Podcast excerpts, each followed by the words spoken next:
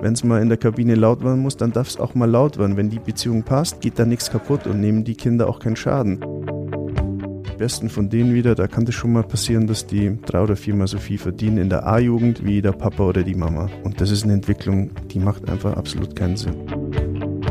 Derjenige, der bereit ist, den Schritt mehr zu machen, die Trainingseinheit mehr zu machen, das sind dann häufig die Jungs, die es am Ende tatsächlich schaffen. Der Club Podcast. Es ist mal wieder Zeit für eine neue Podcast-Folge und damit Servus und herzlich willkommen, liebe Clubfans. Schön, dass ihr wieder eingeschaltet habt und auch natürlich alle anderen Zuhörenden, die sich heute unseren Club-Podcast anhören möchten mit einem ganz besonderen Gast, der seit 2019 wieder zurück ist beim Club, seit Sommer im letzten Jahr auch eine neue Position hat, nämlich Leiter Strategie und Ausbildung von der U16 bis zur U19. Bei mir sitzt Dieter Frei. Dieter, Servus. Hallo, Servus. Schön, dass du dir die Zeit genommen hast. Wir wollen heute über alles Mögliche sprechen, nicht nur deine Karriere, auch ein bisschen beleuchten, aber auch natürlich die Arbeit gerade im NLZ. Und natürlich da mal drauf schauen. Und da wäre direkt mal die Einstiegsfrage: Wofür braucht es eigentlich ein NLZ? Ich glaube, dass es für den ersten FC Nürnberg essentiell ist, nicht nur ein NLZ zu haben, sondern auch ein erfolgreiches NLZ zu haben, weil ich glaube, der Club muss äh, auf eigene Jungs setzen, muss auf den eigenen Nachwuchs setzen, hat in gewisser Weise auch eine soziale Verantwortung hier in der Umgebung einfach auch sowas anzubieten, Jungs zu begleiten, fußballisch zu begleiten, aber halt nicht nur im Fußball zu begleiten, sondern irgendwo auch mitzuhelfen, sie ins Leben entlassen zu können und zwar sinnvoll. Von daher glaube ich, ist Nachwuchsarbeit für den Club absolut unverzichtbar. Du warst selber Profi, kennst das, warst selber im Nachwuchs unter anderem vom FC Augsburg. Wenn du da auf die Zeit zurückblickst, was sind so für dich die größten Unterschiede von damals zu heute? Wie hat sich da die Arbeit vielleicht auch im NLZ verändert? Also der größte Unterschied ist einfach mal die, die Trainingszeit. Also ich habe selbst in der A-Jugend maximal dreimal trainiert. Ich bin damals im Allgäu in die, in die Schule gegangen, bin mit dem Zug immer nach Augsburg gefahren, habe dann teilweise, ja, wenn es in der Schule irgendwie wirklich viel zu tun war, dann habe ich nur zweimal in der Woche trainiert. Also das ist der größte Unterschied. Also die Häufigkeit des Trainings, auch die Intensität, schon auch äh, ja, die Begleitung, die Menschen, die da außen rum sind, das ist natürlich alles viel, viel mehr, als es zu meiner Zeit war. Für dich ja auch nochmal eine ganz besondere Situation. Du kennst nicht nur den Profibereich, du hast, äh, für die, die es nicht wissen, auch äh, noch studiert, bist Lehrer gelernt, ähm, also hast diesen pädagogischen Blick auch nochmal da drauf. Ist das dann nochmal eine andere, Herangehensweise an die Sache, weil man sagt, man hat nur nicht diesen Fokus komplett auf Fußball, sondern eben auch das große Ganze, dieses pädagogische, was vielleicht dahinter steckt, auch noch mit im Blick? Also auf jeden Fall aus der Rolle komme ich ja gar nicht raus und will ich auch gar nicht rauskommen. Äh, und es ist auch sehr interessant, wie viele Parallelen es zwischen dem Lehrerberuf und dem Trainerberuf, denn ich war ja auch viele Jahre Trainer, wie viele Parallelen es da gibt. Klar, inhaltlich ist es in der Schule Mathematik und hier beim Club ist es Fußball, aber die Art und Weise, wie man eine Gruppe führt, wie man jetzt in dem Fall im Fußball mit Jungs umgeht, äh, was einem wichtig ist, wie man Werte vermittelt, wie man auch die Inhalte vermittelt, da geht es ja um Didaktik, wie mache ich das, äh, wie baue ich eine Beziehung auf zu den Kindern, zu den Jungs jetzt hier beim Club, da gibt es extrem viele Parallelen. Lass uns äh, mal zunächst anfangen. Ich habe es gerade schon eingangs erwähnt. Du bist ab seit Sommer Leiter Strategie und Ausbildung. Was muss man darunter sich verstehen? Was, was ähm, beinhaltet deine Aufgabe? Wie sieht denn so dein, dein Tagesablauf oder dein, dein Wochenplan aus? Mhm. Also ich glaube, am besten versteht man das an meinen beiden Hauptaufgaben. Also ich kümmere mich hauptsächlich jetzt um die Mannschaften U16, U17, U19 da habe ich viel Kontakt mit den Trainern, weil es einfach darum geht, den Trainern auch Feedback zu geben und mit ihnen gemeinsam unsere ja, Spiel- und Trainingsphilosophie, Ausbildungsphilosophie im, im Großen umzusetzen. Das nicht, ich sehe mich da überhaupt nicht in der Rolle eines Kontrolleurs, dass ich rausgehe und schaue, naja, machen die jetzt wirklich alles, was wir für uns für wichtig erachten, sondern ich sehe das als Teamaufgabe mit den Trainerteams zusammen, einfach unsere Ausbildungsphilosophie auf die Straße zu bekommen. Und da sind wir im ständigen Austausch. Die Trainer bekommen Feedback von mir. Ich versuche ihnen auch alles zu sagen, was ich gut finde. Ich möchte auf keinen Fall, dass die das Gefühl haben, boah, jetzt kommt der wieder und weiß wieder alles besser und erzählt uns nach dem Training wieder, was irgendwie, was man hätte anders machen sollen. Wir haben sehr, sehr gute Trainerteams, da gibt es viele Dinge, die schon richtig gut laufen und das versuche ich denen auch immer wieder zu sagen.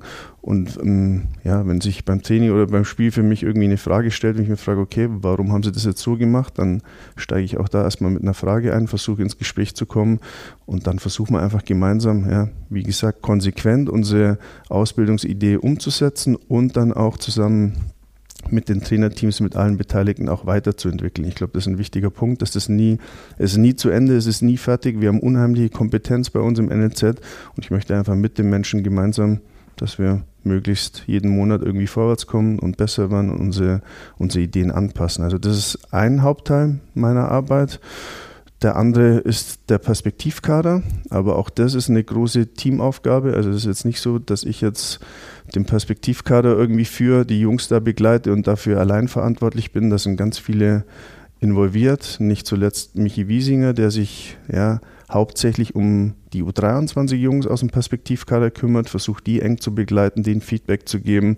Ich kümmere mich hauptsächlich um die Jungs aus der U17 und U19 und dann sind es aber nicht nur wir beide, dann ist die pädagogische Abteilung involviert, dann ist unsere Psychologin, die Helena Schmitz, involviert, dann sind einfach unsere ja, ganzen kompetenten Trainer auch involviert. Also es ist eine Teamaufgabe, einfach die Jungs gut zu begleiten und wir haben uns für den Perspektivkader auf die Fahne geschrieben, dass wir die Jungs auch nicht nur fußballisch begleiten wollen, sondern dass wir wirklich viel über sie wissen wollen, über ihren Alltag wissen wollen, dass wir auch ihren Bildungsweg im Blick behalten, wenn in der U23 einer im Perspektivkader ist und der hat Lust, irgendwie nebenher was zu machen, zu studieren, dann wollen wir da äh, dran sein, ihm da Möglichkeiten aufzeigen, was man da machen kann. Und wir wollen sie natürlich, wie gesagt, in Zusammenarbeit mit der Helena in ihrer Persönlichkeit entwickeln. Persönlichkeit ja, was für den Fußball wichtig ist, aber halt einfach auch was fürs, fürs Leben für sie wichtig werden kann.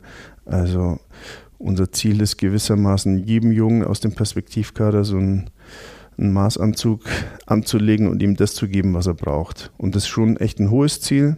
Wir, den gibt es ja erst seit Sommer. Wir sind jetzt ja, ein gutes halbes Jahr damit unterwegs und ich finde, die Richtung ist okay. Auch da gibt es natürlich immer wieder Dinge zu überlegen, anzupassen, aber ich glaube, wir sind in einer guten Richtung unterwegs. Wir haben in unserem Konzept einfach auch ganz klar die Dinge festgelegt, die wir mit den Jungs machen wollen. Und ja, da schaue ich natürlich immer wieder rein, welche Dinge laufen schon gut, welche Dinge äh, müssen wir noch forcieren. Aber insgesamt finde ich, haben wir schon wirklich einen Großteil von den Dingen, die wir uns vorgenommen haben. Da sind wir unterwegs und die setzen wir um und sind nicht am Ende, wie bei allem, aber wir sind dran. Du hast eingangs äh, von der Philosophie gesprochen, die Ausbildungsphilosophie. Was ist das denn? Wie sieht die beim Club aus? Worauf legt ihr besonders Wert bei der Auswahl beispielsweise der Spieler, der Trainer, aber auch bei der eben bei der Trainingsgestaltung? Was ist denn die Idee dahinter? Ich glaube, am besten versteht man das, wenn man sich den Prozess vergegenwärtigt, wie quasi unsere Ausbildungsphilosophie entstanden ist. Wir haben da ja, ganz detailliert eigentlich vor zwei Jahren damit begonnen, haben die Corona-Zeit auch genutzt, um auch die Trainer mit reinzunehmen, alle Verantwortlichen im NLZ natürlich mit reinzunehmen und haben erstmal gesagt, wir brauchen eine eine klare Spielidee für uns, die jetzt nicht irgendwie sich einer ausdenkt und die hinlegt und sagt, so, so sollten unsere Mannschaften spielen, sondern wir haben die Trainer da extrem mit eingebunden, ihre Kompetenz mit eingebunden und daraus für uns eine, ja, schon eine relativ klare Spielidee entwickelt, für alle vier Spielphasen Spielregeln festgehalten, die einfach unser Spiel beschreiben sollen. Und die nächste Frage war natürlich, wenn klar ist, wie unsere NLZ-Mannschaften spielen sollen, was da wichtig ist, ist ja logisch, muss ich mich fragen, wie muss ich jetzt trainieren, damit die Jungs das können, was wir einfach von ihnen sehen wollen und haben dann quasi so einen, so einen inhaltlichen Lehrplan, Grundlagenaufbaubereich, Leistungsbereich entwickelt, wo wir sagen, okay, welche Inhalte müssen wir im Detail trainieren, damit am Ende ein 17, 18, 19-Jähriger bei uns die Dinge kann, die wir von ihm verlangen.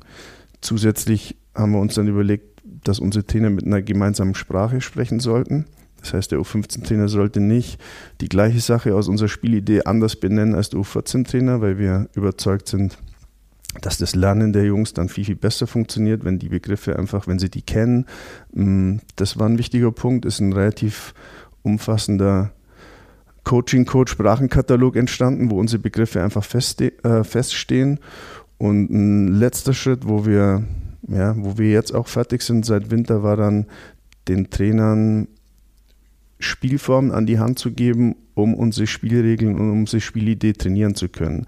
Das ist ein Spielformkatalog, der sind jetzt nicht, sind jetzt nicht tausend Spielformen drin, weil dann schaut eh keiner mehr rein, sondern wir haben versucht, einfach auch wieder in Zusammenarbeit mit unseren Trainern ihre Ideen geben zu lassen, zu sagen, ey, wenn wir wollen, dass diese Spielregel sichtbar wird, dann gib uns mal Spielformen dazu. Das haben wir aufgeteilt auf die verschiedenen Mannschaften. Das heißt, von den Trainern kamen dann sozusagen ihre besten Spielformen, die in der Praxis auch schon erprobt sind, zurück. Die haben wir sortiert und für uns in einem Spielformkatalog festgehalten. Aber es ist jetzt nicht so, dass unsere Trainer nichts mehr sich selber überlegen dürfen oder müssen, sondern das ist, eine, ist ein Angebot, das sie nutzen können, aber sie sollen natürlich einfach immer ja, versuchen, auch eigene Ideen weiter einzubringen. Im Prinzip sind Leitplanken festgelegt, ist ein Angebot gemacht und ja, nochmal, wir haben echt richtig gute Trainer und die sind natürlich auch immer in der Verantwortung, ja, ihre Dinge selbst auch auszugestalten und die Jungs voranzubringen. Jetzt zählt ja nicht nur die Arbeit auf dem Platz, sondern gerade in dem Alter, wenn man von einer 15, 16, 17-Jährigen spricht, ähm, ist natürlich auch die Persönlichkeitsentwicklung, die du schon angesprochen hast, ein ganz wichtiger Aspekt der Ausbildung. Wie sieht das aus abseits des Platzes? Was gibt es da in Anführungsstrichen für Möglichkeiten für die Jungs, beziehungsweise wie wird da die Betreuung umgesetzt? Also wir haben ja in der pädagogischen Abteilung unter der Leitung von der Magda Thiel auch mehrere äh, Mitarbeiter, Mitarbeiterinnen, die da die ganzen schulischen Themen begleiten. Auch ich bekomme logischerweise ab und zu da mal was mit, habe ich vorhin schon gesagt. Aus der Rolle komme ich natürlich nicht raus und das mache ich auch sehr gerne, weil für uns die Schule echt ein ganz, ganz wichtiger Aspekt ist. Und nicht nur für die Jungs, die die es nicht schaffen, ist das ein wichtiger Aspekt. Das habe ich auch schon öfter gesagt und davon bin ich einfach überzeugt, dass man das den Jungs auch immer wieder sagen muss, weil häufig kommt ja die Argumentation, dass, ja, wenn ich nicht Profi werde, dann brauche ich auch eine gute Schulausbildung. Die Argumentation hinkt, die braucht man auch dann, wenn man Profi wird, weil wenn es mit 2, 33 zu Ende geht, dann ist es auch hilfreich, wenn man einfach einen ordentlichen Schulabschluss gemacht hat. Das heißt, das ist ähm, für uns ein extrem wichtiger Aspekt, einfach Schule Bildung äh, als Persönlichkeitsaspekt, als Persönlichkeitsentwicklung. Dann habe ich schon gesagt, haben wir mit der Helena Schmitz jetzt seit Sommer eine neue Psychologin, die super in unser Team passt, die äh, einfach extrem Lust hat, auch mit anderen Menschen zusammen unsere Jungs vorwärts zu bringen, ja, die einfach richtig gut dazu passt und für die Jungs ein guter Ansprechpartner ist. Mm, mit der Lea noch eine Kollegin, die auch mehr und mehr mit reinkommt. Also auch da im psychologischen Bereich, in der Persönlichkeitsentwicklung kompetente Leute, die den Jungs da helfen. Und nicht zuletzt natürlich ja, unsere Trainer und wir Verantwortlichen, die dahinter sind, die ja nicht unterschätzen dürfen, was für einen Einfluss wir auf die Jungs haben. Also wenn Mama und Papa was sagen, hat das hoffentlich immer auch Einfluss auf die Jungs. Wenn der Lehrer in der Schule was sagt, hat das hoffentlich auch Einfluss auf die Jungs. Aber wenn wir hier beim Club, äh, egal ob Trainer oder verantwortlich im Hintergrund was sagen, weiß ich, dass das definitiv Einfluss hat auf die Jungs und diesen Einfluss, den, da finde ich, sind wir verpflichtet, den auch zu nutzen und den Jungs einfach auch die Dinge zu sagen, die aus unserer Sicht passen und die schon gut laufen, aber auch zu sagen, was nicht passt und was sie ändern sollten. Nicht nur fußballisch, sondern wir sind in der, der Persönlichkeitsentwicklung und da halten wir unsere Trainer schon auch immer an, den Jungs auch äh, klare Dinge mit auf den Weg zu geben. Jetzt ist es ja in dem Alter vielleicht auch mal für den einen oder anderen schwierig, in der Schule die Leistung zu bringen, die man vielleicht entweder selber erwartet oder aber die man zwangsläufig vielleicht benötigt. Wie geht ihr mit solchen Fällen beispielsweise um? Ist es dann auch, dass man mal sagt, okay, jetzt reduzieren wir in Anführungsstrichen das Training, weil das Pensum so groß ist. Jetzt ist wieder der Fokus auf die Schule. Gibt es solche Fälle, dass man irgendwie auch mal das Problem hat, hey, in der Schule läuft es gerade nicht, du musst auch da den Fokus drauf legen und nicht nur aufs Training und da Vollgas geben? Ja, das gibt's. Das wollen wir ganz bewusst nicht trennen und das sagen wir den Jungs auch immer wieder am Anfang der Saison, dass wir Schule und Fußball gemeinsam betrachten und nicht trennen wollen.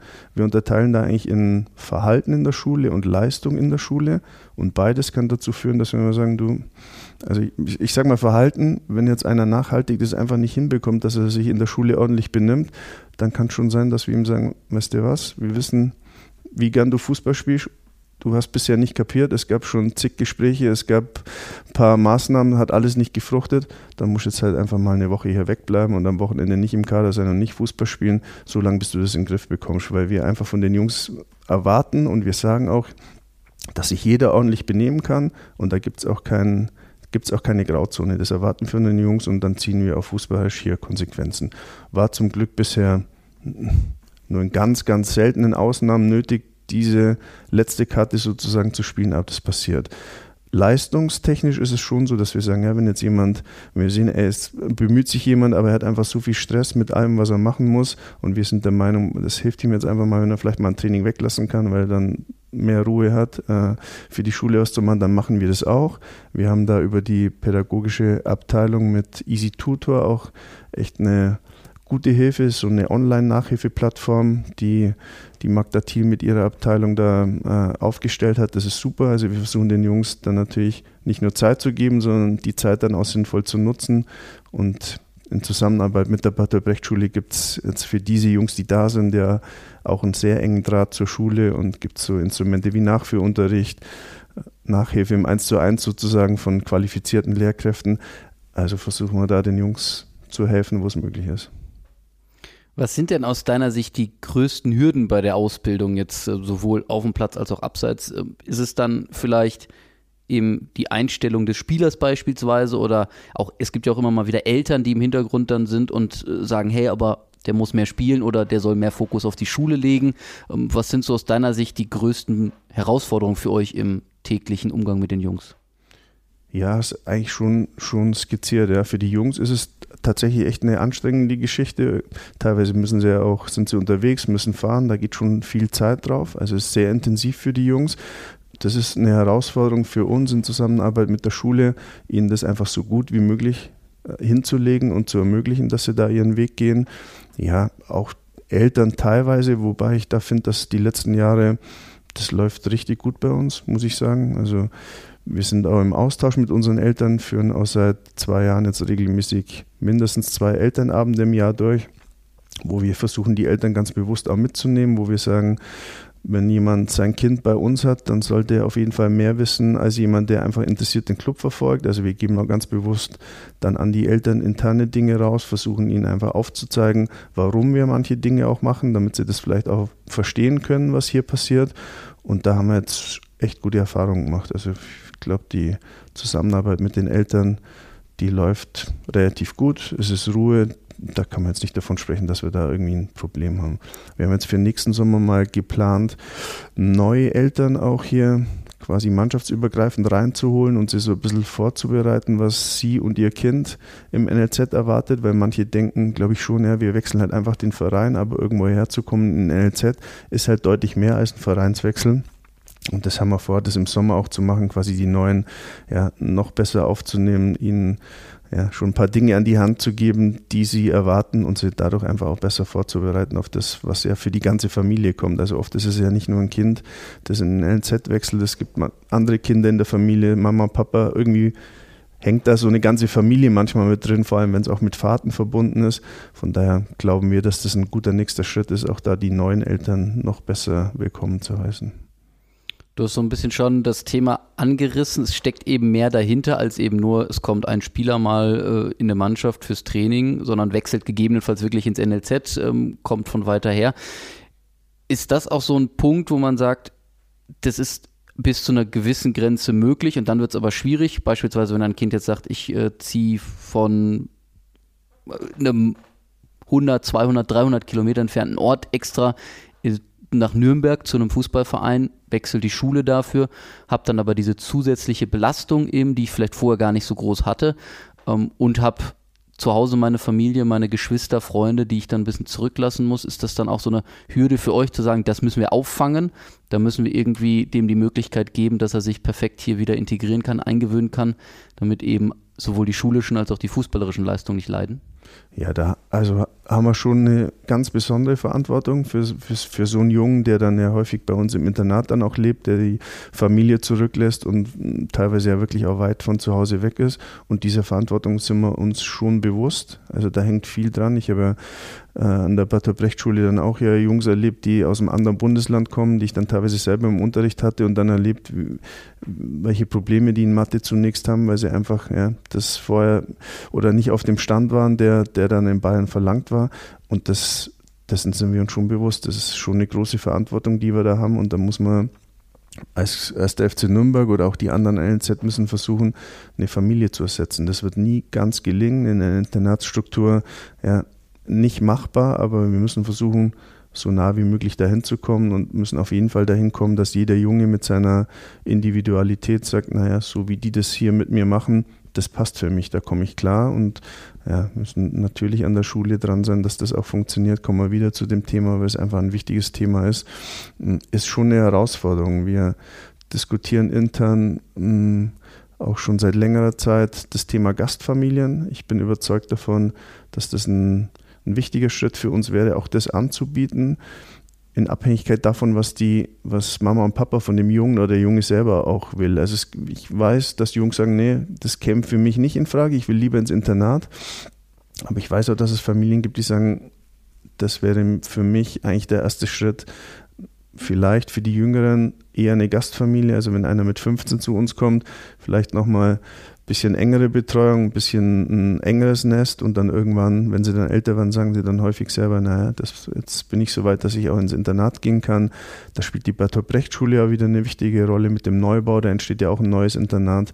Da laufen auch Gespräche, inwieweit der Club da integriert sein kann. Ist auf jeden Fall ein wichtiger Baustein zusammen mit unserem eigenen Internat, das wir hier am Gelände haben könnte das Thema Gastfamilien eine gute Ergänzung zu diesem Konstrukt sein.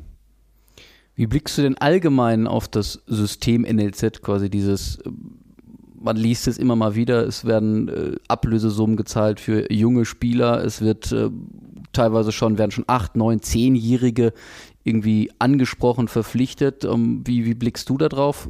Das ist ja jetzt der Club gefangen, in Anführungsstrichen, in einem System, weil es eben deutschlandweit in diesem Fall so ist und man, wenn man jetzt selber einen Weg gehen würde, machen die anderen trotzdem ihren Weg weiter quasi. Aber generell das System, wo siehst du da vielleicht Stärken, aber auch Schwächen eben? Mhm. Also ich sehe einige Entwicklungen schon kritisch. Ich pick jetzt einfach mal einen Punkt raus, der mir so in meiner vor vier Jahren als Co-Trainer beim DFB bei der U18-Nationalmannschaft so ganz klar geworden ist in dem Jahr.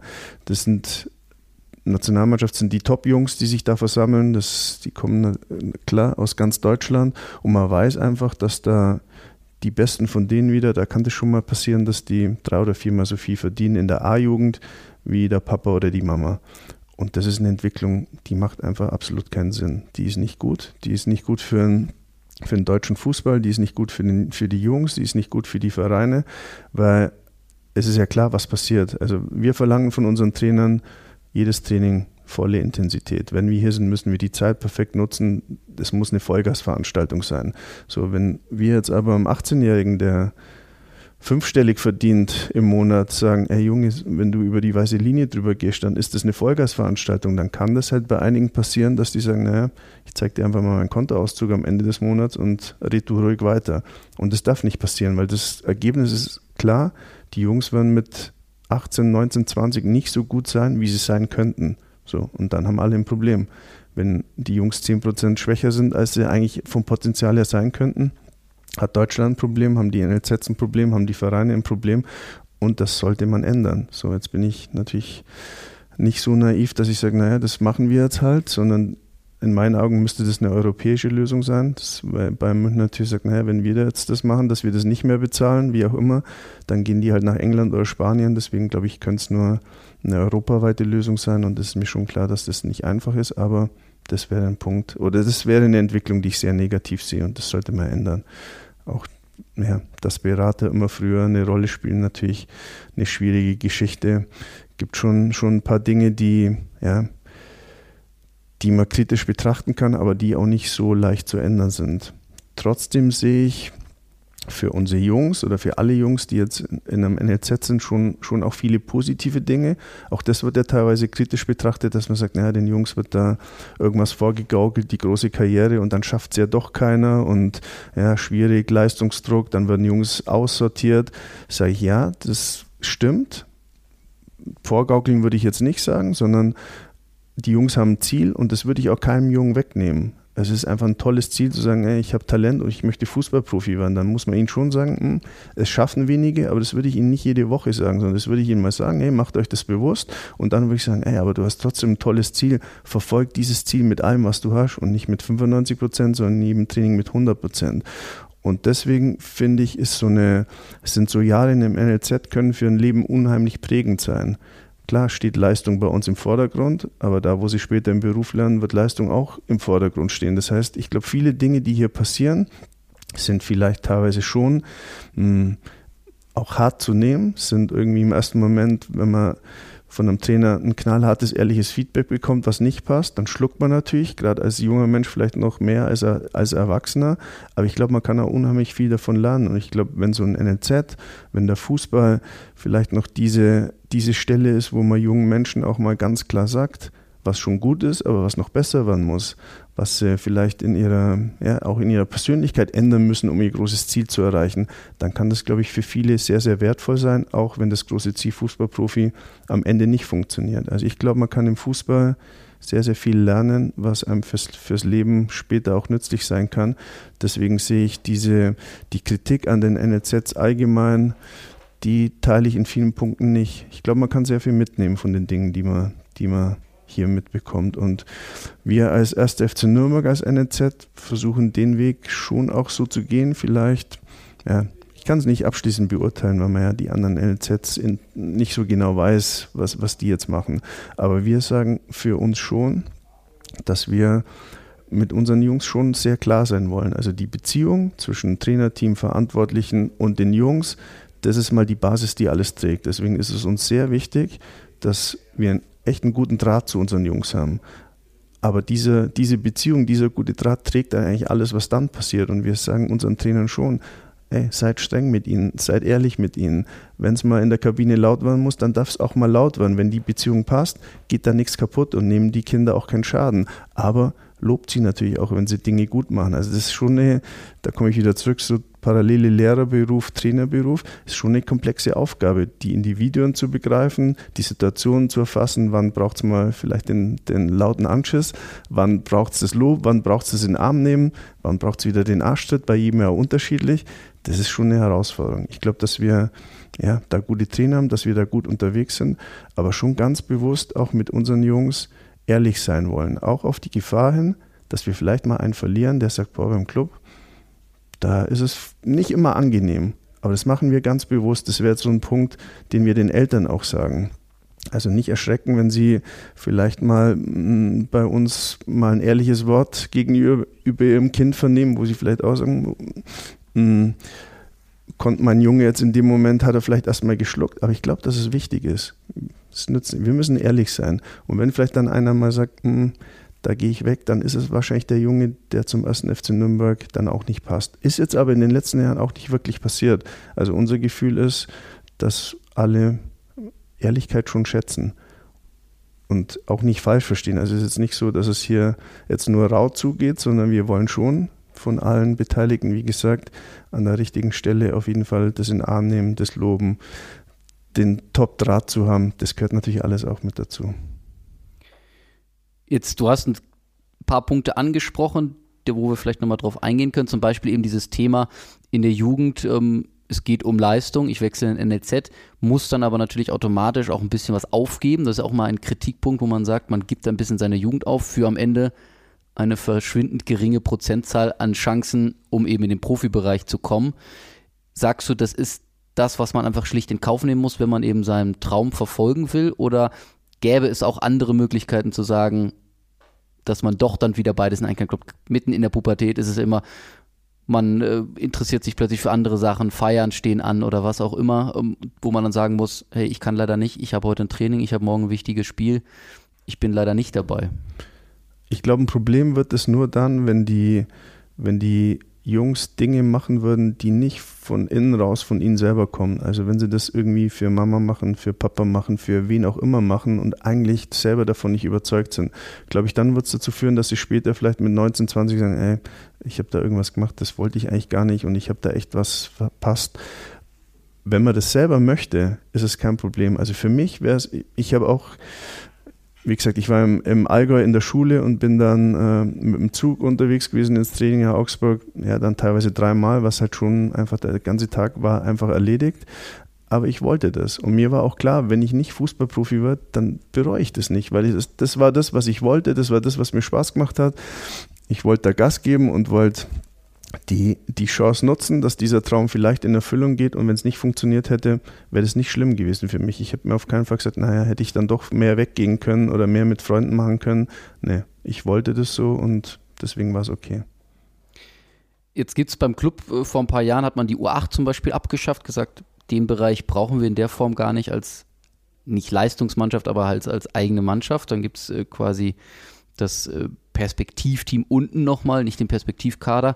Ähm, auch andere Vereine, beispielsweise U9, U10, die jetzt abgeschafft werden, ist dieses, dieser Weg eher der richtige, dass man sagt, man geht wieder ein bisschen weg von diesem ganz früh auf die äh, Spieler zugehen und sagen, wir müssen schon 8, 9, 10-Jährige herholen und eben teilweise hunderte Kilometer Fahrtweg auf sich nehmen lassen, damit sie eben diese Ausbildung haben, kann man dann da auch wirklich sagen, naja, es reicht auch 13, 14, 15-Jährige dann erstmal ähm, in den NLZ zu holen, weil da immer noch genug Entwicklungspotenzial ist? Mhm. Also die ganz Kleinen würden wir jetzt eh nicht hunderte von Kilometern fahren lassen. Also unser Scouting-Radius wird einfach immer größer, je älter die Kinder werden. Von daher suchen wir bei den ganz Kleinen hier in Nürnberg und Umgebung. Das würden wir nicht, nicht machen, dass die zu weit fahren müssen. Und wir sind schon der Meinung, ja, dass es nicht unbedingt sein muss, dass ein Neunjähriger in so einem NLZ, äh, in so einer NLZ-Struktur schon landet.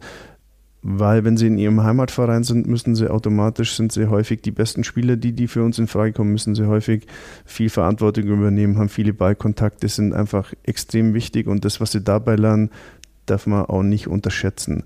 Unsere Idee ist, wenn wir, wenn wir die Jungs nicht so früh zu uns holen, dass wir mit unserem Partnerverein einfach weiterhin in einem guten Austausch sind, dass wir da auch Fortbildung anbieten, dass wir einfach so ein bisschen wissen, wie wird da trainiert, weil es schon wichtig ist, dass man einen ordentlichen Trainer hat, dass das im Großen und Ganzen einigermaßen Sinn macht, was da im Training passiert. Wobei wir gerade bei den Kleinen sagen, dass Fußballspielen extrem wichtig ist. Also es muss kein Training sein mit, äh, mit 800 Hütchen am Platz und hochkompliziert, sondern einfach eine sinnvolle Spielform, die an den richtigen Stellen einigermaßen gecoacht wird, ist vollkommen ausreichend. Deswegen gehen wir tendenziell schon dahin. Es muss nicht unbedingt jeder Achtjährige schon bei uns sein. Was wäre denn so dein Rat, beziehungsweise, oder was ist, anders gefragt, was ist deine Idealvorstellung? Gibt es die von einem NLZ-Spieler, wo man sagt, das ist ein Spielertyp, der passt hier genau rein, muss der quasi, es gibt, auch da gibt es immer die Diskussion, es wird im Nachwuchs äh, viel jetzt glatt gebügelt, es gibt keine Individualisten mehr im Fußball, die vielleicht auch mal auf dem Platz in, ins Eins gegen Eins gehen, aber auch abseits des Platzes auch mal ihre Meinung vertreten. Gibt es da für dich irgendwie, gerade im Vergleich zu früher, zu deiner aktiven Karriere, wo ja auch der ein oder andere sogenannte Spielertyp dabei war, ähm, gibt es da für dich irgendwie so eine Idealvorstellung, das wäre jetzt mal ein NLZ-Spieler oder eine, ein Jahrgang, wo man sagt, hey, da haben wir wieder mehr ähm, das oder das. Mhm, mh. Also talentiert müssen die Jungs ja sowieso sein. Also über Fußballtalent müssen wir ja nicht reden. Also jemand, der den Traum hat, der hat, bringt auf jeden Fall ein Talent mit. Erfahrungsgemäß ist es so, du jetzt fragst nach einem idealen NEZ-Spieler oder vielleicht demjenigen, der es dann auch schafft, das sind schon häufig die Jungs, die einfach fleißiger sind als die anderen. Das kann man jetzt mögen oder nicht, gutheißen oder nicht. Es ist einfach so, sie bringen alle Talent mit, aber derjenige, der bereit ist, den Schritt mehr zu machen, die Trainingseinheit mehr zu machen, vielleicht auch selber mal was zu machen, der die berühmten Widerstände bereit ist zu überwinden, das sind dann häufig die Jungs, die es am Ende tatsächlich schaffen. Aber was du ansprichst, ist schon ein wichtiger Punkt. Also wir müssen schon auch bereit sein, die Jungs, die vielleicht ein bisschen schwieriger sind als die anderen, die extrem auf dem Schirm zu behalten und bereit zu sein, da auch mehr zu investieren, weil genau diese Jungs sind halt häufig diejenigen, die dann auf dem Platz auch mal die besonderen Dinge machen. Ich glaube, da muss man sich immer die Frage stellen und da muss man auch genau hinschauen, wie ist tatsächlich die sportliche Qualität, übrigens nicht nur im Nachwuchs, sondern auch im Profibereich. Wie ist die sportliche Qualität und bin ich bereit, für einen schwierigen Charakter das zu investieren, was nötig ist, damit die Mannschaft weiterhin funktioniert, damit einfach das, damit der Fußball erfolgreich bleibt. Und ich glaube, da muss man bei jedem ganz genau hinschauen und einzeln hinschauen. Und wenn man aber für sich die Frage mit Ja beantwortet, ja, ich bin bereit, für den ein bisschen mehr zu machen, dann glaube ich, macht es Sinn. Wie war das bei dir früher? Warst du so ein Spielertyp oder warst du wie rückblickend auch einer vielleicht, der gesagt hat, naja, ich bin talentiert, das reicht aus? Oder warst du, hast du eher gesagt, ich weiß auch da schon oder damals schon, ich muss vielleicht mal den einen Schritt mehr gehen, ein bisschen mehr machen als die anderen? Also ich war nicht überragend talentiert. Ich war definitiv einer von denen, der fleißig sein musste und mehr machen musste als die anderen. Und ja, ich hatte eigentlich mit 15, 16 zu Hause schon, schon zehn Bälle im, im Ballsack, war häufig allein am Fußballplatz. Im Allgäu hat es ja im Winter häufig auch Schnee, teilweise im Schnee auch unterwegs gewesen. Ja, also das war, ich habe das gewusst, wenn ich das schaffen will, muss ich fleißig sein. Und ja, das, was man von einigen schon gehört hat, war bei mir schon auch so. Also ich glaube ich, einige, die deutlich talentierter waren als ich in meinem Jahrgang, die konnte ich dadurch dann überholen. Wie blickst du generell auf deine Karriere zurück? Ähm, mit deutscher Meister, Pokalsieger, UEFA-Cup-Sieger ja auch den ein oder anderen Titel eingefahren. Ähm, wie, wie war so vielleicht auch der Vergleich? Du kennst jetzt ähm, die Jugendarbeit auch als Trainer, warst du aktiv im Jugendbereich. Wie ist so da die Unterschiede vielleicht auch generell gesehen, was die fußballerische Entwicklung angeht? Ja, ich, ich glaube, das ist ja generell bekannt, dass das Spiel natürlich schneller geworden ist, dass es athletischer geworden ist. Das ist, das ist ja offensichtlich. Insgesamt blicke ich eigentlich schon gern auf meine Karriere zurück. Äh, ich spreche jetzt ein bisschen langsamer, weil immer, wenn ich daran denke, denke ich natürlich an meine ganzen Verletzungen, auch die ich hatte. Also ich war zwölf Jahre Profi und wahrscheinlich annähernd die Hälfte dieser Zeit durch Verletzungen verpasst. Das war jetzt nicht immer schön und nicht immer leicht, wenn man, ich glaube, die längste Verletzung hat dann 14 Monate gedauert, wo ich da raus war. Das gehört da aber auch mit dazu und ich glaube, aus den Geschichten konnte ich für mein weiteres Leben auch ein paar Dinge lernen, auch wenn ich lieber zwölf Jahre gesund gewesen wäre. Ist das dann auch so, ein, so eine Erfahrung, wo du sagst, die will man natürlich nicht machen, idealerweise, aber sie gehört eben dazu, wie du schon gesagt hast. Und daraus kann ich für mich was ziehen, aber kann auch den Jungs, die vielleicht in einer ähnlichen Situation sind, auch im Jugendbereich, wenn mal einer irgendwie mehr hat als nur in Anführungsstrichen eine Zerrung, sondern vielleicht auch mal was Schwierigeres, was lang langwierigeres, wo du auch was mitgeben kannst, also sagen kannst, es geht trotzdem, man kann trotzdem auch seine Profikarriere oder die Jugendkarriere genießen und auch damit umgehen und den Rückschlag äh, mit verarbeiten? Mhm. Ja, das auf jeden Fall. Also ich kann einfach von meinen Erfahrungen erzählen und ja, das versuche ich auch zu machen. Ich glaube, dass gerade Jungs, die verletzt sind, Jungs, die nicht so viel spielen, die sollten wir extrem auf dem Schirm haben. Bei denen, wo es läuft, die spielen, die gut spielen, mit denen muss, kann man vielleicht mal einen Satz weniger sprechen und den Fokus eher auf die anderen legen und das versuche ich schon. Also wenn gerade die Jungs mit schweren Verletzungen lasse ich sie einfach, oder ich versuche sie an meinen Erfahrungen teilhaben zu lassen, wie ich mit den Situationen umgegangen bin, glaube ich schon ein wichtiger Punkt. Allgemein ist es so, wir haben eh im NEZ ja auch mit, mit Michi Wiesinger sowieso, mit Reini Hintermeier, mit Dieter Nüssing, so ein paar Leute, die das, Andy Wolf, also 19-Trainer, Patrick Schönfeld jetzt bei den kleineren, die, die Profi waren, schon ein paar Jungs, die das halt alles erlebt haben. Und das ist meistens das Einfachste, wenn man einfach von seinen Erfahrungen erzählt, von den Dingen, die man halt selber hautnah miterlebt hat. Ich glaube, da, da, merken die Jungs, ah, okay, ist authentisch, der weiß, wovon er spricht und das sollten wir für uns intern extrem nutzen. Ist das, merkt man diesen Unterschied, dass man wirklich einen Trainer hat, der selber Spieler war in einem höheren Bereich oder einer, der vielleicht nicht hochklassig Fußball gespielt hat, äh, der ja trotzdem ein guter Trainer sein kann. Merkt man diesen Unterschied dann trotzdem bei den Jungs auch bei der, wie die das aufnehmen oder ist es am Ende, kommt es darauf an, wie ich da stehe als Trainer oder als Ansprechperson und meinen Inhalt vermittle? Ja, das wollte ich auf keinen Fall sagen. Wir haben ja einige Jungs, die nicht Profi waren und die trotzdem super Trainer sind. Ich glaube, dieses Profi-Sein macht es vielleicht im ersten Moment ein bisschen leichter, dass die Jungs vielleicht sagen, okay, der weiß wahrscheinlich, wovon er spricht, aber dann irgendwann kommt es genau darauf an, wie bringe ich das rüber, was sind meine Inhalte und da ist es nicht Voraussetzung für einen guten, guten Trainer, dass er Profi war. Wir haben ja viele Jungs, die eine Top-Top-Arbeit abliefern und die jetzt keine Profikarriere hinter sich hatten. Das ist nicht die Voraussetzung, aber ich glaube, ein paar Dinge, da hilft es einfach, wenn man sie erlebt hat und manchmal ja, im Gespräch, du hast die Verletzungen angesprochen, kann man einfach aus dem eigenen Leben erzählen. Das macht es einfach vielleicht erstmal für den, für mich in dem Fall leichter. Ich muss jetzt nicht überlegen und ein Buch lesen, sondern ich erzähle halt einfach, wie es bei mir war. Wir haben die Ausbildung, quasi die schulische Ausbildung äh, schon angesprochen von den Jungs, dass man eben nicht nur den Fokus auf Profifußball legt, sondern eben, falls es nicht klappt oder auch nach der Karriere, wenn es denn geklappt hat, trotzdem irgendwas in der Tasche hat.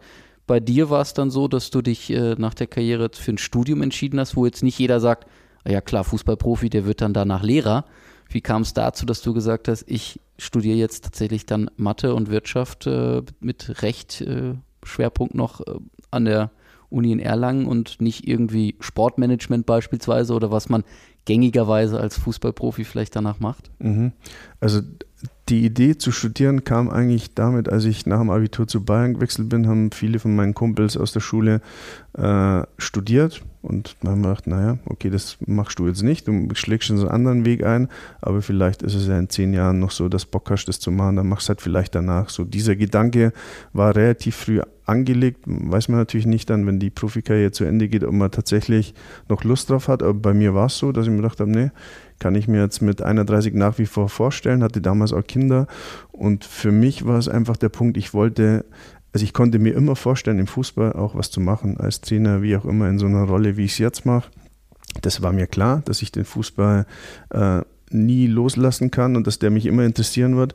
Aber ich wollte nicht nach der Profizeit und nach meiner Jugendzeit, wo sich ja auch viel um Fußball gedreht hat, ich wollte nicht die nächsten 30 Jahre einfach wieder ausschließlich immer unterwegs sein und im Fußball was machen zu müssen oder zu wollen. Ich wollte einfach noch was anderes machen. Ich hatte Lust auf ein Studium, wollte was anderes kennenlernen und wollte mir einfach auch ein, ja, ein zweites Standbein äh, im Leben schaffen und so kam das zustande.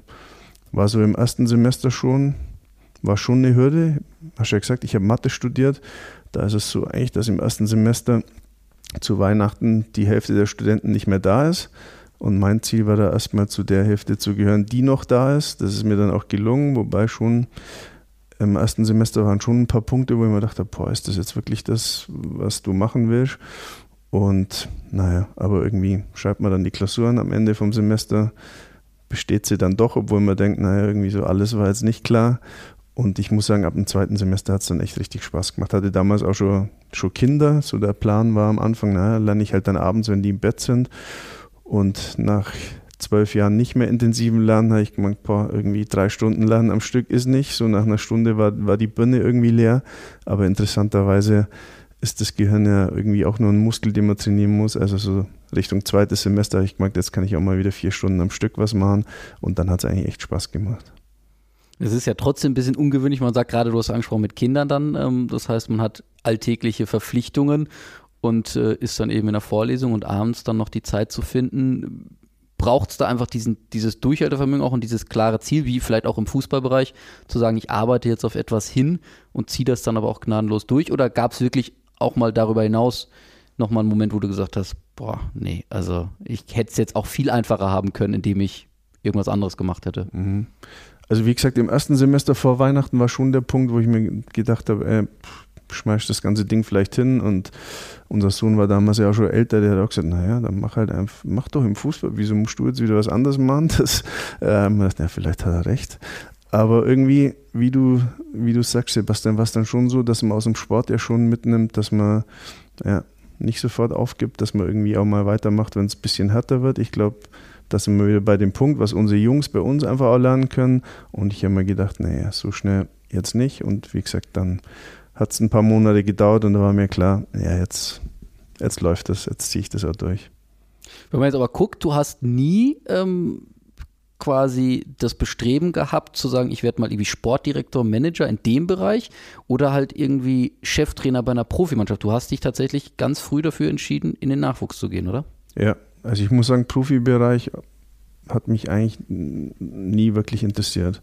Mir war immer klar, und deswegen auch Lehrer, ich hatte eigentlich immer Spaß, mit Kindern was zu machen, mit Jugendlichen was zu machen und das hat mich im Fußball interessiert. Und deswegen bin ich ja mit, ich habe zwei Vierhalbspieler aufgehört. Dieter Nüssingen hat damals schon gesagt, naja, du musst sofort was machen. Ich habe gesagt, Nuss, jetzt lass mich erstmal mein Studium in Gang bringen und gib mir mal ein Jahr Pause. Und dann, wenn dann immer nur denkst, das macht Sinn mit mir hier, dann melde dich einfach wieder. Hat er natürlich gemacht. 2005 im Frühjahr kam der Anruf, und wie schaut's aus jetzt? Und ich war ja dann seit 2005 in verschiedenen Rollen im NLZ und das war genau das. Und ist es bis heute, was ich machen will. Wie ist denn für dich die Planung jetzt darüber hinaus? Im Moment bist du quasi ein Jahr vom Lehrerjob freigestellt. Gibt es da schon Ideen, wie es weitergehen kann? Es ist ja jetzt auch für dich eben diese neue Rolle, noch mehr quasi Verantwortung, aber auch Tätigkeit im Club seit dem Sommer? Mhm. Ja, also die Gespräche laufen da natürlich schon. Ist ja bekannt, dass aktuell, dass es nicht zu viele Lehrer gibt in Deutschland und mein Fach Mathematik immer gesucht ist. Von daher ja, sind wir da gerade in Gesprächen, wie das für nächstes Jahr ausschauen könnte und ausgestaltet sein könnte. Aber gibt es jetzt noch nichts, was abschließend beurteilt und schriftlich fixiert ist. Hat es dich denn in den jetzt äh, knapp äh, drei, dem Dreivierteljahr schon mal zurückgezogen auf die Schulbank? Du sagst, oh, ich hätte jetzt aber auch Lust, heute früh um 8 Uhr in der Schule zu stehen und ein bisschen Mathe zu erklären? Mm, also ich war immer gern in der Schule. Ist jetzt nicht so, wie du sagst, dass ich in der Früh aufstehe und sage, ich muss jetzt unbedingt unterrichten, weil sonst fange ich jetzt gleich zum Zittern an und bekomme Entzugserscheinungen. Äh, aber wenn es so sein sollte, dass ich nächstes Jahr mm, wieder in der Schule bin, dann ist es für mich auch okay. Ich habe das immer gern gemacht und würde das auch gern wieder machen. Vor allem mit der Bertolt Brecht Schule haben wir einfach als Eliteschule des Fußballs und Eliteschule des Sports ja ein, ein super Partner. Viele Jungs von uns sind da. Es war für mich schon immer interessant, die Jungs teilweise im Unterricht zu haben, teilweise nur mal in der Schule zu beobachten, wie sie sich, wenn sie über den Gang laufen, wenn sie durch die Aula laufen, oft kriegen sie das ja auch nicht mit. Es ist schon spannend, sie in der Schule zu erleben und hier zu erleben. Von daher ja, schauen wir einfach mal, was passiert nächstes Jahr. Wie guckst du denn auf solche Jungs, ähm, die du eben begleitet hast, sowohl vielleicht aus der Schule kennst, aber jetzt auch vor allem dann hier in deiner Tätigkeit im NLZ, die wir haben über den Perspektivkader gesprochen, die vielleicht nah dran sind auch wieder an der Profimannschaft, den Sprung vielleicht schaffen können, immer mal wieder reinschnuppern können ins Training bei den Profis. Wie blickst du da selber drauf? Macht einen das auch stolz, dass man sagt, na, man ist Teil dieser Ausbildung und dieses Prozesses und kann sie begleiten und kann ihm eben die Möglichkeit geben, hey, wenn ihr das und das und das macht, dann habt ihr die Möglichkeit, bei den Profis dabei zu sein. Ja, ich glaube, das ganze NLZ ist stolz, wenn es ein Junge von uns schafft, am besten bei uns drüben im Stadion, dann sollten, sind und sollten alle stolz sein, weil jeder ist irgendwie Teil dieser Entwicklung. Und ja, das, das würde ich auch sagen, dass das, ja, wenn du einen Perspektivkader ansprichst, das sind natürlich die Jungs, die ja da kurz davor stehen, teilweise bei den Profis trainieren und das sagen wir intern auch immer wieder. Ich nehme jetzt einfach mal die U19, die jetzt schon zwei Jahre wirklich erfolgreich ist. Das kann man ja, darf man ja nicht isoliert betrachten. Also die Jungs, die jetzt in der U19 sind, das sind die Jungs, die vor sechs, sieben Jahren gescoutet wurden, die vielleicht zu U11 schon zu uns kamen. Interessanterweise sind in der U19 tatsächlich ja einige Jungs drin, die ich damals in der U9 schon trainiert habe, die also schon lange bei uns sind das heißt, da sind ja ganz viele Menschen beteiligt an dieser Entwicklung, an dem Prozess, dass wir jetzt einfach zwei Jahre echt eine gute U19 haben, die sehr, sehr erfolgreich spielt. Natürlich mit Andy Wolf jetzt auch als Trainer, aber da sind da viele Jahre vorher schon Dinge passiert und da haben wir schon viele extrem akribische und fleißige Leute bei uns im NLZ, die viel, viel mehr machen, als in ihrem Arbeitsvertrag auch drinsteht. Ich glaube, dass das den Club sowieso auszeichnet, jetzt nicht nur im NLZ, auch in den anderen Abteilungen gibt es, glaube ich, echt Menschen, die mit Herzblut dabei sind und nicht irgendwie jede Minute auf die Uhr schauen und dann irgendwie nach 40 Stunden in der Woche ihren Stift äh, runterlegen. Ich glaube, das zeichnet uns auch aus. Und so ist es im NLZ auch. Und ja, das betonen wir intern schon immer wieder, dass da ganz viele dabei sind, die solche Wege begleiten. Und wenn dann wirklich einer nach oben durchgeht, glaube ich, haben auch relativ viele Leute Grund daran, stolz zu sein. Da ist es aber natürlich quasi auch ausgelegt, es gibt immer wieder Schwankungen, man ist mal bei den Profis dabei und dann ist irgendwann, das ist ja die Idee des Perspektivs auch zu sagen, okay, jetzt geben wir wieder anderen die Chance. Wie geht man mit den Jungs dann um? Wie schwierig macht es das, wenn man jemanden hat, der vielleicht gerade neu reinkommt und sagt, oh, jetzt muss ich besonders Vollgas geben oder stehe unter Druck, weil jetzt äh, beobachtet mich der Profitrainer tagtäglich oder aber umgekehrt jemand, dem man dann sagen muss, okay, die nächsten paar Wochen bleibst man nur bei deiner Mannschaft und ein anderer Spieler hat jetzt die Möglichkeit, bei den Profis zu trainieren. Das ist eine gute Frage und das ist echt auch eine Herausforderung. Und da versuchen wir schon auch nah dran zu sein und ganz bewusst zu entscheiden, welches Gespräch führen wir zu welchem Zeitpunkt mit welchem Inhalt, weil es schon so ist, dass äh, ja, wenn ein Junge jetzt im Profitraining dabei ist und wie du sagst, dann vielleicht dann erstmal wieder nicht dabei ist, wie auch immer, weil es ja total um Leistung geht bei uns, dann versuchen wir das schon aufzufangen. Da bin ich wieder bei dem Punkt vom Anfang, dass der Perspektivkader eine große Teamaufgabe ist von vielen, die damit beteiligt sind und ja, wo es dann auch Absprachen benötigt, wer übernimmt jetzt was.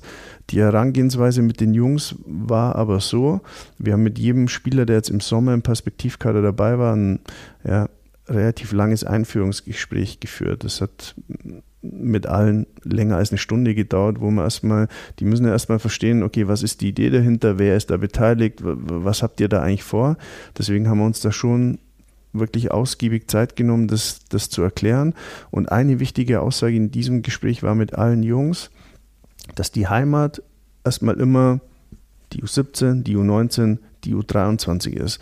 Das heißt, immer wenn ihr ins Profitraining hoch dürft, wenn ihr ins Trainingslager mit dürft, wenn ihr, auch wenn ihr im Kader seid, behaltet erstmal eure Mannschaft im Kopf als eure Heimat. Das heißt, seht es immer als Belohnung an, dass ihr hoch dürft und dreht es im Kopf auch niemals um, dass ihr sagt, na, eigentlich sehe ich mich ja jetzt schon oben und jetzt muss ich wieder runter. Und das ist ein wichtiger, wichtiger Punkt, den wir auch immer wieder aufgreifen, wo wir einfach überzeugt sind, dass es, wenn sie das im Kopf verstanden haben und hinbekommen, dann dann dürfen sie es nicht als Degradierung verstehen, jetzt wieder in der U17 zu sein oder in der U19 zu sein, sondern zu sagen, okay, ich hatte die Belohnung, jetzt gibt es vielleicht, es gibt, gibt ja viele Gründe, warum Jungs dann auch mal wieder halt nicht dabei sind. Ich meine, dass unsere äh, Saison bei den Profis durchaus kompliziert ist, das bekommt ja auch jeder mit und das macht natürlich die Situation auch nicht einfacher, junge Spieler zu integrieren. Das ist ja völlig klar und völlig offensichtlich. Und solche Punkte besprechen wir mit den Jungs natürlich in, in der Häufigkeit, wie wir es auch für sinnvoll erachten. Also wir entscheiden schon ganz bewusst auch mal, hm, wenn wir mit Dingen auch da bei den Jungs, es geht um Leistung, wenn wir mit Dingen nicht zufrieden sind und mal entscheiden, naja, ich glaube, es macht jetzt mal Sinn, einfach mal zwei Wochen nicht zu sprechen, dann machen wir das natürlich auch, versuchen halt möglichst viele Dinge bewusst zu machen. Wie ist da so dein, dein Feedback-Gefühl oder dein Bauchgefühl? Funktioniert das so, wie ich euch das vorgestellt habe? Was geben die Jungs vielleicht dann auch wieder? Das Feedback ist bisher positiv. Ja, also sie, sie merken das, was sie auch merken sollen, dass sie einfach ja, in der Position beim Club sind, wo sie ein besonderes Augenmerk bekommen. Das, glaube ich, ist erstmal das Wichtigste, weil für uns der Perspektivkader ja ein Mosaikstein ist, Jungs an uns auch zu binden. Also wir sind ja im NLZ eigentlich ständig auf der Suche nach Mosaiksteinen, wo wir Jungs an uns binden können, vor allem halt die, die Jungs, die wir also richtig, richtig gut einschätzen, wo wir natürlich extreme Konkurrenz auch haben. Also diese Jungs sind ja auch im Fokus von anderen Vereinen, die halt oftmals viel, viel mehr Geld in die Hand nehmen als wir. Das heißt, wir müssen auf der Suche sein nach Argumenten, Jungs zu binden, die erstmal nicht monetär sind. So, und da ist dieser Perspektivkader unter anderem ein Baustein, wo wir sagen, okay, da wissen Jungs, beim 1. FC Nürnberg ist es mein Ziel, ab der U17 in diesen Kader reinzukommen. Und wenn ich da bin, dann weiß ich, dass der Sportvorstand, der Cheftrainer, alle Leute, die sportlich hier wichtig sind, dass die mich auf dem Schirm haben, dass die mich kennen, dass ich hier einfach eine Rolle spiele. Das ist jetzt, wie gesagt, ein Mosaikstein. Ein anderer wäre für uns, wir führen ja ein Fördertraining durch. Fördertraining einmal im Monat, U14, U15 mit den Jungs, die aktuell einfach sportlich richtig gut machen. Letztes Jahr hat Dieter Hecking dieses Fördertraining gemacht. Also ein Mosaikstein für uns, wo wir sagen, okay, es, das andere NLZs, die mehr Geld haben, würden vielleicht diesen Baustein nicht anbieten. Das Fördertraining gibt es auch für U16, U17, U19. Das wird immer vom Cheftrainer der Profis durchgeführt. So, das wären jetzt zwei Beispiele dafür, wie wir halt versuchen, für uns Argumente für die Jungs zu finden, für die Familien zu finden, dass sie sagen, ja, beim Club, okay, da gibt es Dinge, die gibt es nicht überall und deswegen macht es für mich Sinn zu bleiben. Und da ist nochmal der Perspektivkader halt ein, eine Idee dazu. Ist das auch die größte Herausforderung in der heutigen Zeit zu sagen, man muss sich ja immer ein bisschen gerade in einem engen Ballungsraum, ähm, wo große NLZs nebendran sind, ähm, sich immer ein bisschen absetzen und sagen, naja, fußballerische Ausbildung kriegen sie bei allen Vereinen, mal mehr, mal weniger gut vielleicht, das, darüber lässt sich natürlich immer streiten, aber dass man auch eben, wie du sagst, schon diese anderen Punkte, Perspektivkader, Fördertraining oder auch darüber hinaus kreative Ansätze hat, um zu sagen, wir können euch nicht mit dem großen Geld locken, aber wir bieten euch das, das, das. Voll. Also das ist für uns echt eine, echt eine große Frage und wie du sagst, da muss man auch kreativ sein. Also sind wir immer ja, im Austausch und versuchen immer wieder Dinge zu finden, um den Jungs was zu bieten, wo sie sagen, ey, da ist es cool beim Club, da, da gehe ich nicht weg. Da spielt natürlich auch eine zentrale Rolle die Durchlässigkeit nach oben. Das ist häufig für die Jungs ein Hauptargument. Also wenn, wenn man einfach sieht, deswegen ist jeder Spieler, der von uns nach oben durchgehen kann, ist für uns natürlich ein Fest, weil wir wissen, das hat auch Signalwirkung auf andere wieder, die einfach sehen, ah okay, beim Club, da gibt es einen klaren Weg und da ist keine Decke eingezogen nach oben, sondern da ist einfach Durchlässig, Durchlässigkeit auch da vielleicht zu diesem klaren Weg. Also der Perspektivkader ist ja auf dem internen Weg, den wir den Jungs aufzeigen wollen, quasi eine Stufe. Also wir das kann man jetzt zusammenfügen von, von also Fördertraining, Perspektivkader. Die Jungs kommen zu uns. Ihr erstes Ziel ist dann auf diesem internen Weg, wenn sie erstmal normal NNZ-Spieler sind, in das Fördertraining reinzukommen. Also in ihrem Jahrgang so gut zu sein oder in dem Monat so gut zu sein, da dabei zu sein. So, wenn sie da sind, wäre der nächste Schritt der Perspektivkader zu sagen, hey, ab der U17 kann ich da reinkommen. Das wäre die nächste Stufe.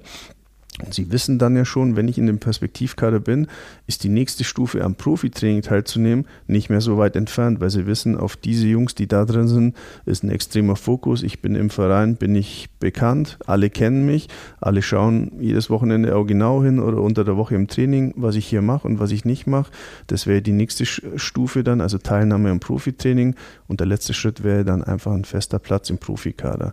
Also auch diesen internen Weg für uns klar zu definieren und auch zu kommunizieren an die Eltern, an die Jungs, ist für uns auch ein Baustein, wo wir sagen, okay, ich glaube, man kann sehen, wie man es hier beim ersten FC Nürnberg nach ganz oben schaffen kann. Dann würde ich sagen, zum Abschluss äh, vielleicht noch äh, die Frage, was für dich vielleicht das größte Ziel in oder der Wunsch für die Zukunft ist, was du, ähm, wo du sagst, da können wir drauf aufbauen, das kann noch besser werden, das läuft schon gut oder in welchem Bereich auch immer. Ähm, was, was hast du da im Kopf?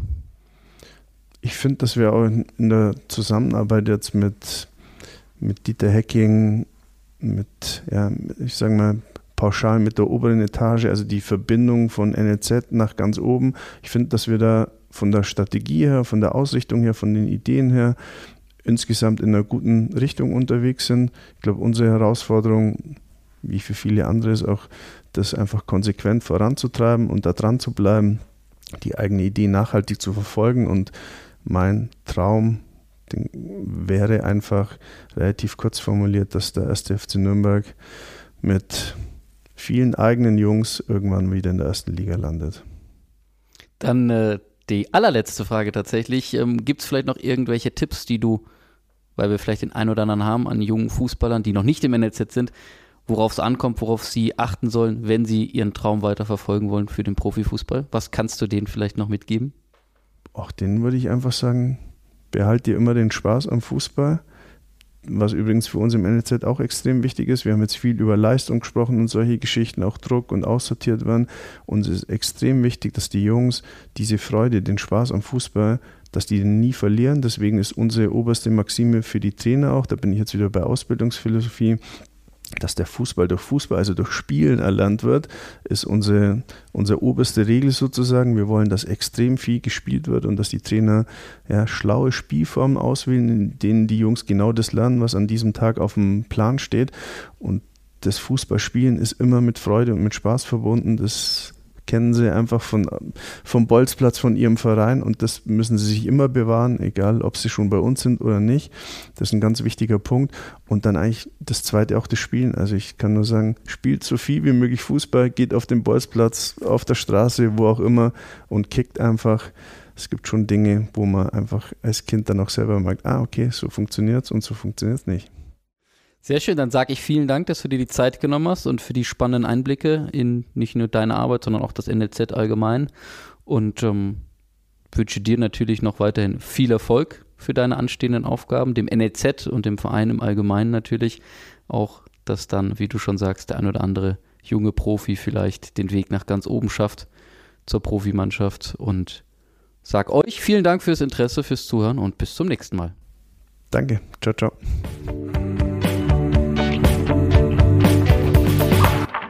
Der Club Podcast.